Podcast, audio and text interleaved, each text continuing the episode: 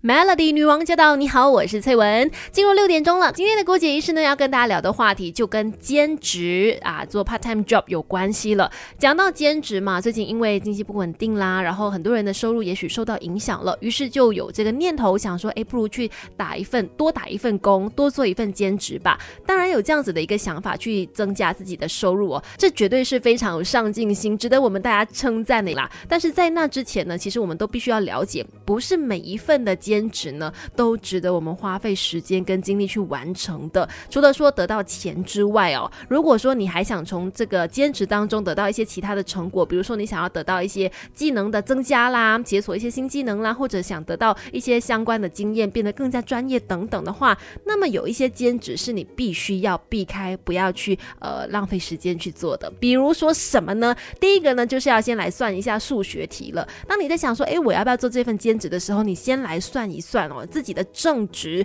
其实这份薪水除以你的工作时间，一个月的工作时长，然后除出来，你就会知道说，哎，你每个小时赚多少钱。那比如说你的时薪是三十块的话，那如果你的兼职没有达到比时薪还要高的话，真的要三思了，是不是要做这一份兼职呢？因为你要想哦，你付出的是你的休息时间去打这份兼职嘛，还有可能你更多去能够进修的时间去做这份兼职。如果他的钱不比正职多，又需要牺牲你更多的休息时间去完成它的话，那你就要好好的思考了。因为如果你花你的休息时间去做这份工作，而影响了你在正职的表现的话，那有一点点得不偿失哦。我知道现在很多人应该就开始拿计算机开始算一下自己的时薪是多少了吧？等一下继续跟你聊，在选择兼职 part time job 的时候呢，应该怎么选？Melody，人生是不断学习的过程，一起来 Melody 不解一式。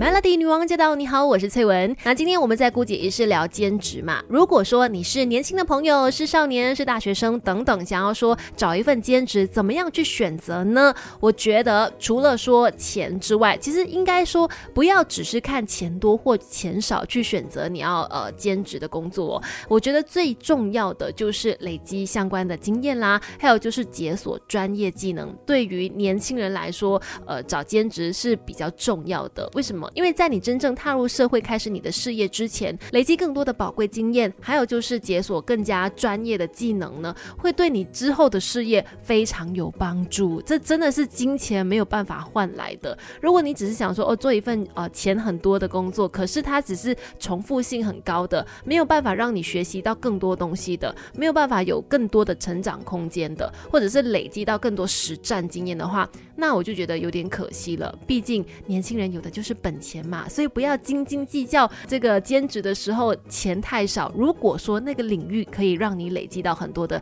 经验的话，不要怕吃亏。那对于其他人来说，在找兼职的时候，其实也不应该抱着纯粹要增加收入的心态来去找那些兼职哦。因为我们在找兼职的时候，也不只是纯粹为了要钱包可以增值。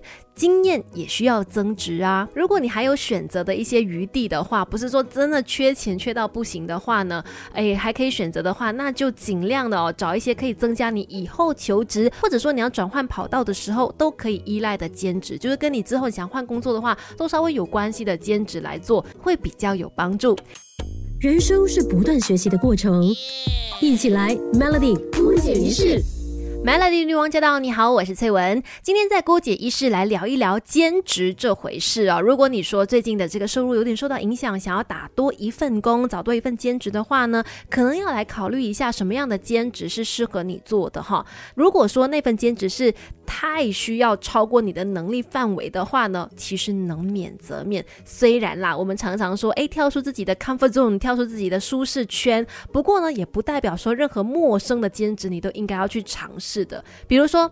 你可能是跟别人说话会有点障碍的，很害羞的。那其实也不需要硬逼着自己去做跟呃销售有关系的工作，硬要逼自己去呃超出你的能力范围哦，因为它会让你呢其实增加过多的心理压力。另外呢，这份兼职它的时间的有效性也是很重要的，因为每个人的时间都是有限的嘛。你花时间去做兼职，也表示说你做其他事情的时间也相对的减少了。所以在找兼职之前。前呢，也要考虑清楚你的生活习惯是不是要去做这样的兼职的工作。如果它又是超出你的能力范围，又会让你压力太大，然后又会花你非常多的时间，牺牲了休息的时间，这个时间的有效性不足够的话呢，那这样子的兼职也许就不太适合你了。等一下继续跟你聊一聊，在选择兼职的时候，除了金钱之外，还有什么原因，还有什么因素呢？是你也应该要考虑进去，再去做选择适合你自己的兼职。Melody，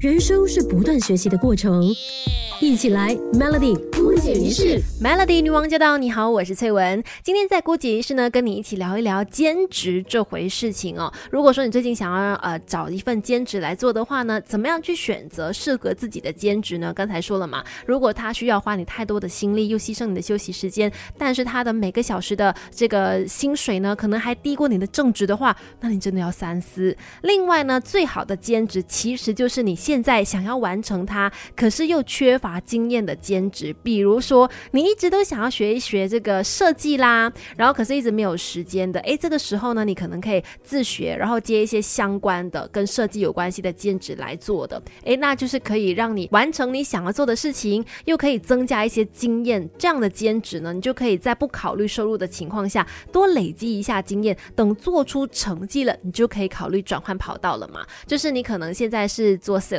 可是你平其实平时很喜欢做设计，那你就可以慢慢接一些设计的东西。除了说自学增加经验之外呢，也可以多一点跟相关的领域接触嘛。当你真的觉得说，哎，自己做出一些成绩，想要转换领域去做设计师的时候呢，你就已经有很多的实战经验了。这样子的兼职是比较理想的，而且对待每一份工作，不管是正职也好，还是兼职都好啊，都一定要是你真的喜欢它的，你才能够做得长久，才能够做得更好、更极致嘛。所以就算是兼职，也要选择你喜欢的来做，不要勉强自己哦。今天的郭姐医生呢，就跟你分享到这边，Melody。